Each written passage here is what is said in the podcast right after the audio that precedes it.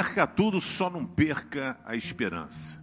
A gente passa por situações inusitadas que a gente não se programou. Me lembro como se fosse hoje, quando a minha filha, Karina, eh, me liga, eu estava numa fila do banco na Tijuca. E ela liga para mim para dizer: pai, eu perdi o neném. O coração dele parou de bater. Rapaz, eu na fila do banco eu não sabia o que eu fazia, se eu chorava, se eu falava. Eu disse: filha, você sabe que Deus sabe todas as coisas. Ele tem algo preparado para você. E orei ali com a minha filha. E ela foi então para poder tirar ali o neném, cujo coração já não batia mais.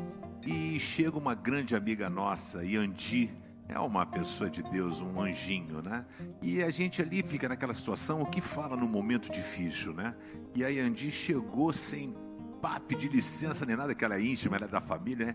E Andi chegou, tirou um anel do dedo e disse: Esse anel era da minha mãe. O nome desse anel é Esperança. Não esqueça que Deus está contigo. Pegou o anel, botou no dedo da Karina. Toda vez que você estiver triste, olhe para esse anel e lembre-se que Deus não se esqueceu de você.